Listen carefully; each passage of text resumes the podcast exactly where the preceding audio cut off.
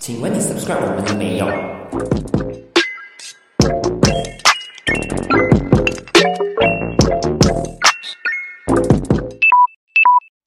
？Hello，大家好，欢迎收听一格电频道。你好，我是建华。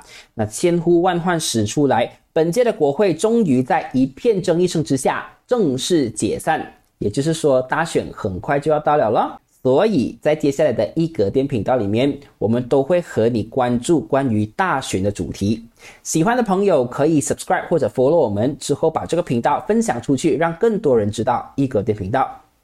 啊，在还没有进入今天的主题之前呢，我想要强调一件事情，就是在接下来我说的任何一句话或者是任何一件事情，都纯属我的个人看法。如果你和我有一样的想法的话，这样我们可以做朋友。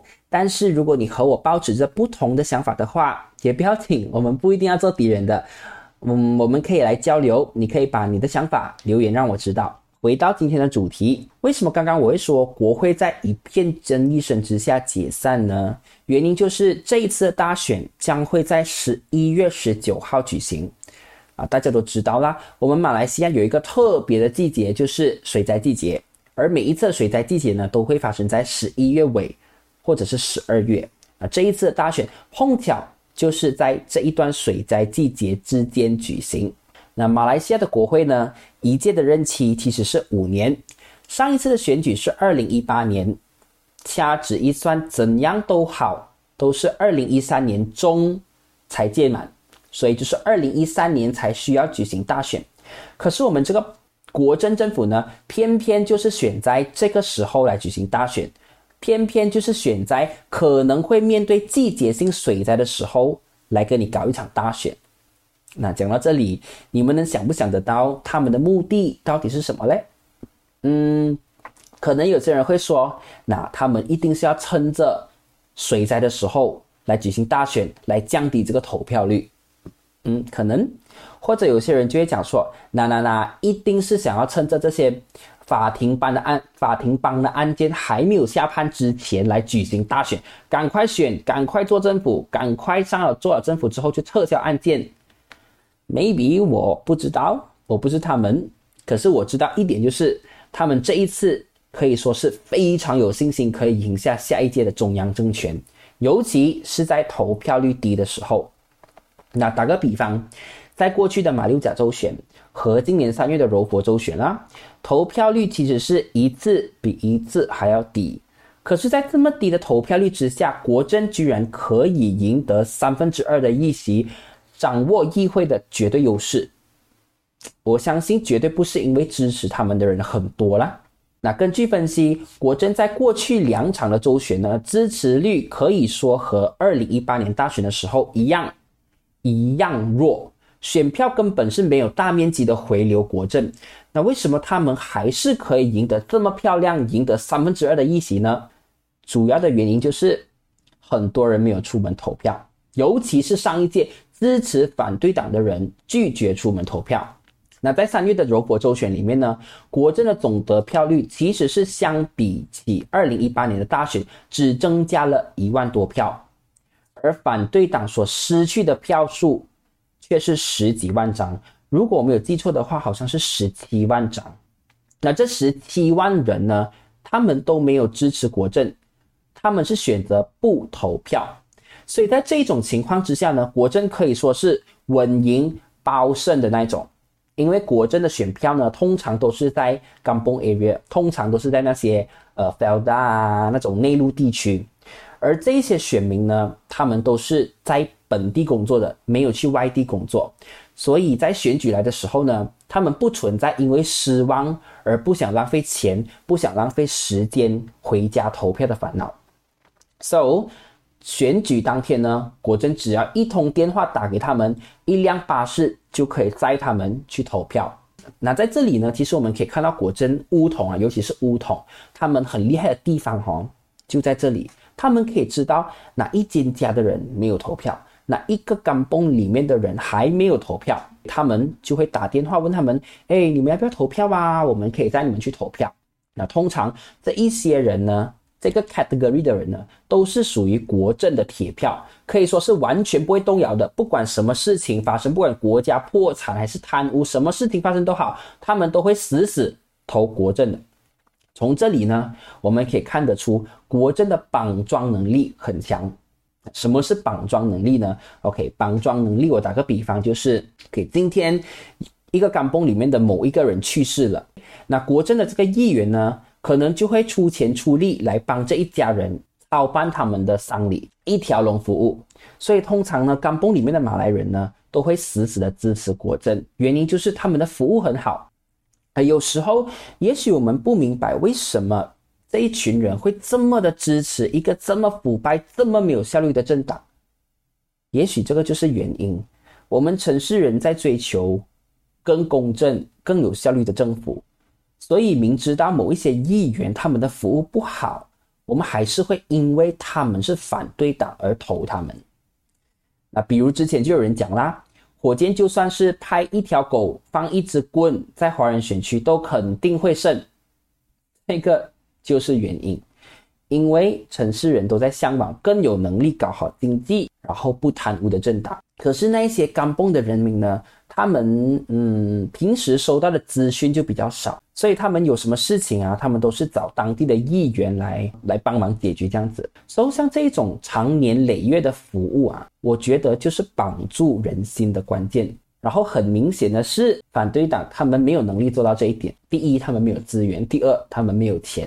在这里呢，我想要强调的一点就是，刚刚我说到的柔佛州选，国政的得票率。国政的总得票其实是比上一届大选只增加了一万票，可是却可以赢得三分之二的议席。三分之二的议席是怎样呢？就是他们想要修改任何宪法都可以随意的修改，不需要问过反对党，就变成没有制衡的力量。反对党没有那个本事去呃 stop 他们，讲说你们不可以这样子改，因为他们在议会掌握三分之二的议席，只要他们政党。所有人都投赞成票，这个宪法就可以修改。这个是一个很危险的事情。Back to the topic，那他们只增加了一万多票，可是赢得三分二的议席，原因是什么呢？原因就是因为太多人因为失望而不出门投票。听好啊，不是因为支持他们的人特别多啊，而是不支持他们的人不出门投票。所以。如果你在十一月十九号，我们接下来这场全国大选之中，你选择不出门投票的话，那么决定国家未来五年命运的人，就是那些死死都支持国政的百分之四十的刚崩选民。那刚刚说到国政这么着急想要举行大选的原因，有些人会觉得，嗯，明明都不需要这么急着大选了，为什么偏偏就是要这么急着大选，而且还要在水灾的时候大选？根本就是不可理喻，根本就是罔顾人民的利益，根本就是不理人民的死活，想要人民在水灾的时候来投票。其实你问我的话，我个人看法啊是大选越早举行越好。那当然我是不赞同在这种水灾地点来举行啦。I mean 就是可以更早的话，那就更好。这场大选呢，本来就应该在两年前举行，本来就应该在二零二零年发生喜来登政变的时候就解散国会，让人民来重新选择。因为马来西亚在这两年的政治不稳定当下，各方面不管是政治，不管是经济，不管是国家的民主也好，还是再到这个种族之间的关系都好，都可以说是越来越糟糕。尤其是政府是由种族主义和宗教主义人士来主导，你不觉得是一件很可怕、很不健康的事情吗？也许你们没有发现，但是马来西亚正在往一个非常可怕的方向发展。第一，经济不好了；第二，我相信你们也知道了，我们的汇率很低啦，已经兑换美元可以到四点八了啦，很快破五了。第三，一堆不可思议的政策。什么演唱会不能搞啦？什么露天的呃娱乐不可以啦？各种的内忧外患，很明显啊！现在这个政府，这个后门政府，他们是根本没有能力去解决这些问题的。他们解决问题的方法是什么？就是不停的去派钱哦啊呃，我现在派一百块给你们大学生，我现在派五百块给单身人士，我现在派一千块给给谁谁谁这样子。其实我觉得他们不是不想要做，你懂吗？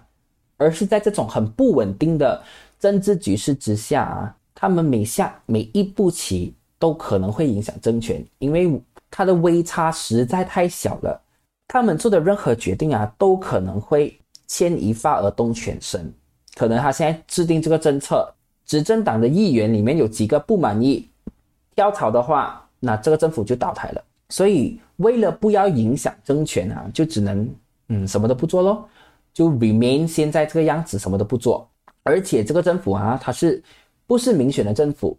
我们在二零一八年选出来的政府是西盟政府，现在的政府是国政国盟政府，所以它根本不是一个民选政府，它没有民意基础，它也没有受过任何选举的洗礼，所以他们没有那个底气去做出任何的改变，也没有那个底气去去制定任何的政策。所以你其实可以看到，我们的国家在这两年里面可以说是没有进步，而且还不断的退步，整个政府好像。没有在做工这样子的，他们好像陷入了一种瘫痪的状态，没有任何政策上的大改革啦。就连我们的财政预算案啊，他们也只能说哦，我们在明年会派多少钱，可是却没有强调。我不知道你们有没有发现到，他们没有强调收入来源在哪里，他们没有提出，诶，我们要派这些钱，我们要从哪里拿到这些钱来派？原因就是他们就算想要增加 tax 都好。他们都不敢，因为如果在这个时候他们来讲说，哦，我们明年想要推行重新推出这个 GSD，我跟你讲，大选他们肯定是 gone，他们肯定是死，所以他们干脆不提。其实我们都知道，明年一定会有很多新的 tax，可能 SSD 会上升啦，或者是 GSD 会回来啦。他们想要在这个预算案呢制造一种 feel good factor，就是哦，我们不需要你们人民多给我们什么的，可是我们就会派钱给你们。连这个财政预算案都不能做到很诚实的去面对我们人民，所以他们干脆不提收入来源从哪里。那这个就是我觉得为什么大选应该要越早举行越好的原因。与其我们一直在这种不确定的情况之下拖拖拉拉这样子，没有好的政策，没有好的预算案，没有好的去施政，倒不如我觉得快刀斩乱麻。我们赶快大选，赶快选出一个新政府。我不管是国政啦、国盟啦、西盟啦，还是什么盟来执政都好，让新任政府赶快上台，赶快解决问题更好。因为马来西亚真的是已经没有任何资本去继续这样子耗下去了。说了这么多呢，现在我要和你们来讲一下这一届大选、第十五届大选的一些时间表啦。那在上个星期的时候呢，我们这个选委会呢就有开会决定了我们这个大选日期啦和提名日啦。So 大选候选人提名日呢是在十一月五号。那提名之后呢，我们就可以知道到底哪一个阵营、哪一个政党和谁合作，到底谁是拉弯，谁是嘎弯。那投票日呢就会在十一月十九号，也就是提名日之后的两个星期啦，同样也是星期六。那这个竞选期呢是十四天，呃，竞选期是什么呢？竞选期就是让各个政党去拉票啦，让各个政党去做巡回的讲座，去和人民解释他们的竞选宣言啦、他们的执政宣言啦和他们的一些理念。所以呢，其实这个竞选期越长，是对反对党越有利的。因为他们可以挑起更多的话题啦，他们可以更接触更多的选民啦。相比之下，其实执政党是比较有优势的，在这个竞选期里面，因为他们有资源，他们很轻易可以接触选民，他们可以以政府的身份宣布政策啦，他们可以利用政府的资源去助选啦。那虽然这个是不应该发生的事情啊，可是他们好像不 care 这样子的。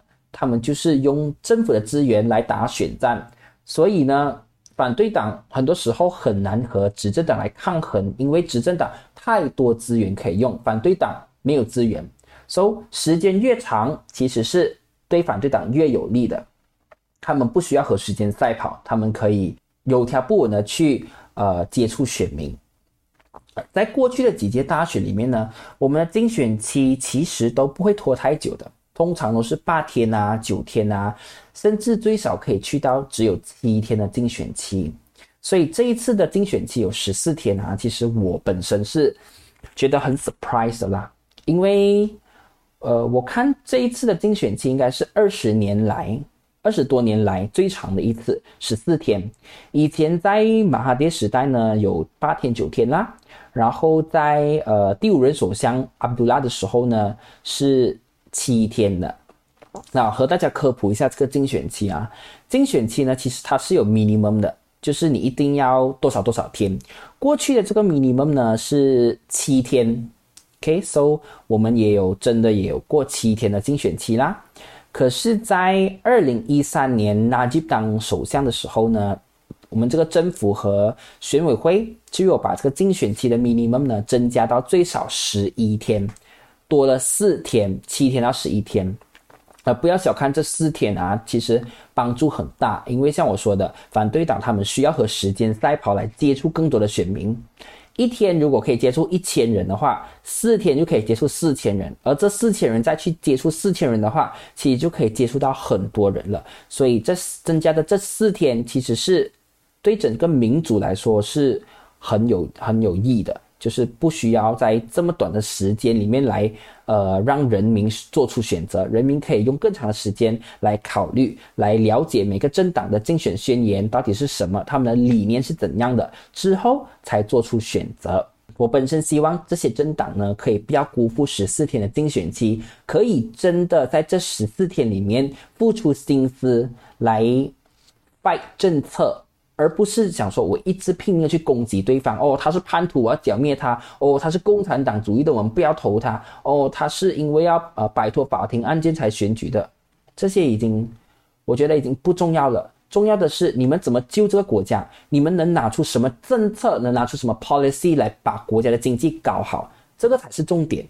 成熟的民主政治啊，是互相去比较政策，而不是互相去比较谁比较大声，谁最大声。没有用，你的政策好，人民自然会投你。所以趁着这个竞选期，把竞选宣言搞好，把你们想要让人民知道的理念好好的去传送下去，让每一个人都知道。OK，你们是这样子的，根据你们的政策，根据你们竞选宣言来做出选择，来选出我们新一任的政府，这个才是成熟的政治。那说了这么多，还是那一句，投票是我们的责任，也是唯一可以改变这个国家的方法。五年做一次老板，五年你才可以选一次政府哦。你真的甘心不投票，然后让别人来选吗？像我刚刚讲的咯，你不投票就是让那些百分之四十的人来选新任的政府。为什么我们要让这些人来主宰我们的命运？那所以要投票的朋友，现在可以 apply 好 leave 啦，OK，买好车票，订好飞机票，十一月十九号准时回家投票。而那些海外选民呢，据我所知，register 的时间应该已经是 close 啦。所以如果你已经 register 到了的话，记得把票寄回来。如果没有 register 到的话，嗯。有能力的朋友可以回来投票啦，回来马来西亚投票。没有能力的朋友就把这个 podcast 分享出去，让更多本地的选民听到，让他们可以出门投票。然后那一些本地选民呢，如果你们还不知道自己要在哪里投票的话，你们可以上到 SPR 的网站，my SPR SEMA dot SPR dot gov dot my 去 check 你们的投票站到底在哪里。等下这个 website 呢，我们也会放在 caption 那一边啦。还有一点我要讲的就是，这一次是不需要你们去 register 了，不需要你们去注册成为选民，只要你是满十八岁，你就可以直接拿你们的 IC 去投票站投票。不要再问我去哪里 register 了，因为很多朋友还一直问我，哎，我没有注册过嘞，我要去哪里注册还来得及吗？No，不需要，直接去 check。